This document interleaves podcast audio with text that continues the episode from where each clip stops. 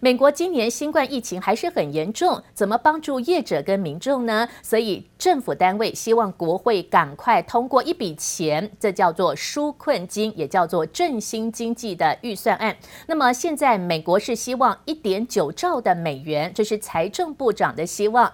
国会的议长是希望有两兆两千亿元哦。好，那么美国众议院议长是说希望在选举前可以通过，但是反而川普没有这么的着急了。川普说，如果众议院只是要保障他自己民主党的州先给部分州钱的话，那对共和党不公平。所以现在反而川普说，如果没有照顾到所有的州，不一定要在选举前通过。She wants to bail out poorly run Democrat states, and that's a problem because you're talking about tremendous amounts of money, and we don't want to reward uh, areas of our country who have not done a good job. Now, we're talking, and we'll see what happens, but at this moment, I would say that I, I actually think Nancy would rather wait till after the election. We've been speaking to the Speaker. I would say we've offered compromises. The Speaker, on uh, a number of issues, is still dug in. If she wants to compromise, there will be a deal. That if we can reach an agreement, uh, that that we can. The President wants a bill. The President wants a bill. It's only about time. Now, somebody may make a decision on their side that they don't want it before the election. 所以现在其实都还在讨论当中，所以是不是这个星期能够做出决定，赶快的通过纾困金额，帮助新冠疫情的这个呃解决问题哦？那这笔经费可不可以讨论成功？目前都还在继续的讨论，所以现在美国期货盘观望是跌百分之零点三的幅度。美国真的疫情很严重，就在上周五跟上周六这两天哦，平均一天都增加了八万三千个新增加确诊的病例。那专家也表示，因为现在秋天天气也比较冷，感染的数量不排除还会增加的情况。那道琼期货盘早上就下跌了百分之零点三到百分之零点四的幅度。那么这个是目前引发了大家比较忧心。好，如果疫情还没有解决，疫苗都还没。没有看到可以真正的使用，现在呢又纾困金也还没有正式通过，影响到美琪现在的表现。好，那另外呢，再来跟大家来关心到的是，美国的副总统潘斯的幕僚长叫做肖特，那么还有呢，他的政治顾问，竟然这两个潘斯副总统旁边的得力助手也感染到新冠的肺炎了。那么潘斯副总统的发言人表示呢，啊，这个副总统潘斯跟他的太太并没有确诊，但是这几天因为还要忙碌的跑造势活动的行程，依旧是好这个严正的把关。希望健康还是最重要的。Listen, he should be following the guidelines. We're doing it. I think we have modeled the right and good behavior, and they should take our lead. 好，因为副总统潘斯哦，他就算没有感染到新冠疫情，可是他旁边两个高阶的助理都感染了，那么因此呢，被这个拜登的搭档贺锦丽来炮轰说，潘斯竟然没有隔离，也也没有做好防范，这可能呢违反了大家应该要保持距离的规定。那提到了贺锦丽，他就是拜登所亲选哈，直接跟他搭档来竞选美国的副总统，那么人选。那么最近呢，这个贺锦丽也被爆料跟中国大陆的企业密切的往来哦。好，不只是拜登，现在连拜登青睐的副总统候选人贺锦丽，现在也据说他也有这个生意上面比较不合法的来往。那当然，现在选举前依旧都是有攻防战。好，那其实拜登呢，上周五跟川普辩论的时候，他就直接的回答主持人，他说绝对没有拿任何外国的钱。拜登说他的儿子杭特也没有拿外国任何一个钱哦。所以我们就回到上周五这个辩论的焦点。好，这个辩论会的焦点。当然大家都很乖，两边都没有插话，但是呢，依旧是个攻防战。拜登是说绝对没有拿外国任何的钱，那川普呢，他则是提到说，哦、这个市场当中还是认为川普的赢面是很高。那两个人在新冠疫情，还有包含了这个美国的国防安全或者家庭的议题都有所讨论。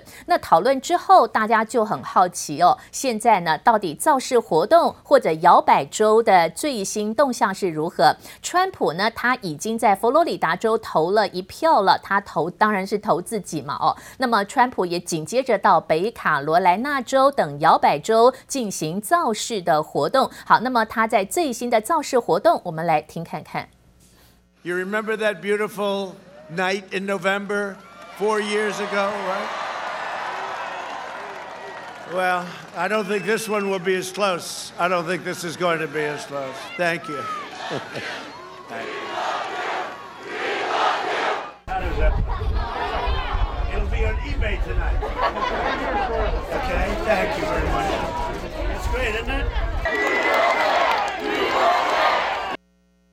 川普呢，最近连番的到一些摇摆州来做造势的活动，因为最近美国即将进入到万圣节了。那川普还特地到缅因州的果园喊农民们来拉票造势，也亲自在南瓜上面来签名哈。那现在的川普呢，积极的到各个州，希望能够扳回一城。为什么？因为现在他还是落后拜登的民意支持率哦。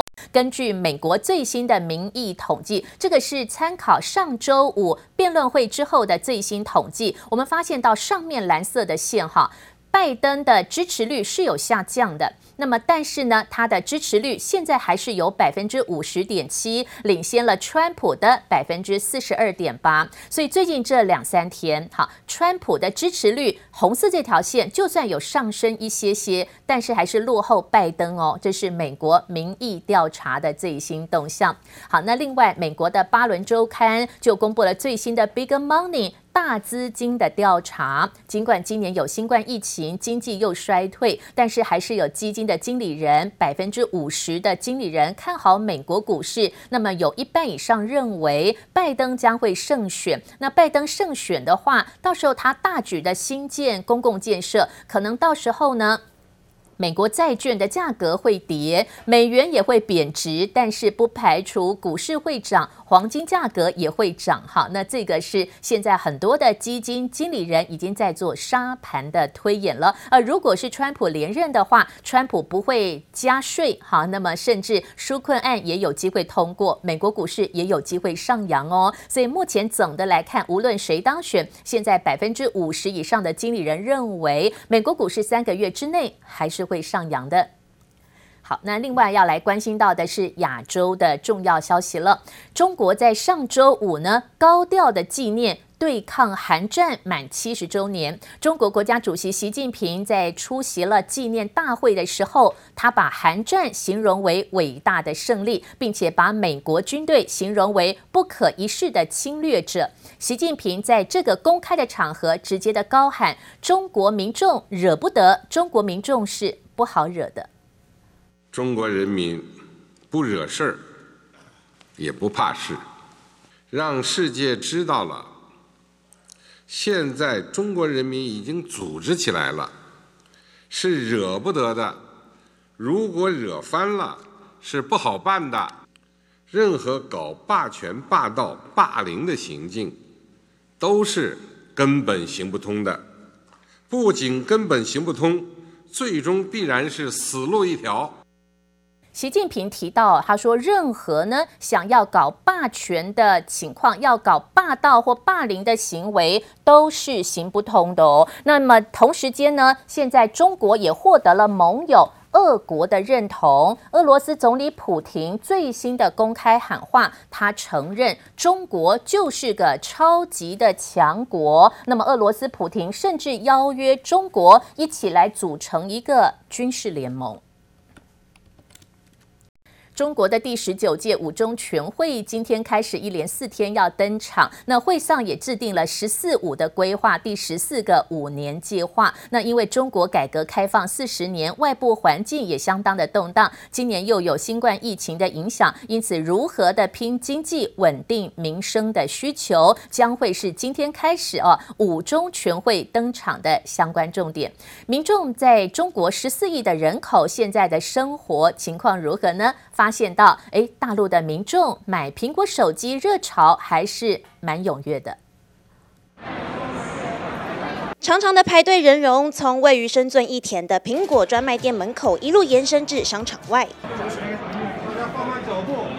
百货还出动保全维护现场秩序，就是因为 iPhone 十二新机在中国正式开卖后，即使有线上预购，实体店的人潮依旧不减。我今天早上七点多，嗯，一大早起来到这个店里面排队，为了就等这部新的十二 Pro。中国果粉彻夜排队抢新机，不过看准市场需求，现场也有许多黄牛现身。喊价的价目表在网络疯传，iPhone 十二一台就多了大约新台币八百六十元，其中 iPhone 十二 Pro 的炒作最严重，超高的加价从新台币四千三百元到六千五百元都有。随着 iPhone 新机持续热卖，未来中国手机市占也恐怕迎来大洗牌。以目前中国市场内需的这个销售来说，有超过六成的机种都来自于五 G 的一个机种，所以这个部分是这一次呃苹果渴望用这个五 G 全系列。一种来争取中国市场的一个原因。目前在中国手机市场，还是以华为以百分之四十点二的市占位居第一。苹果虽然以百分之十一点八排在第四名，但年增率持续维持正成长。再加上华为在美国的打压下，后续出货面临不确定。就算出了新一代五 G 旗舰机 Mate 40系列来迎战，市占宝座依旧岌岌可危。累计今年前三季获利为五百三十七点零四亿元人民币，年增只有百分之一点一。不止获利有压。华为五 G 发展也再踢铁板。Urges the Italian government to consider careful, carefully the risk to its national security and the privacy of its citizens presented by technology companies with ties To the Chinese Communist Party's surveillance state。美国国务卿庞培欧九月参访意大利时，才刚示警不要使用华为，周四就传出意大利政府决议阻止电信集团和华为签署五 G 核心网络设备供应协议，而这也是意大利当局首度否决。不论在国际外销还是中国内需，华为的后市恐怕都将持续面临挑战。记者林威信、欧俊杰综合报道。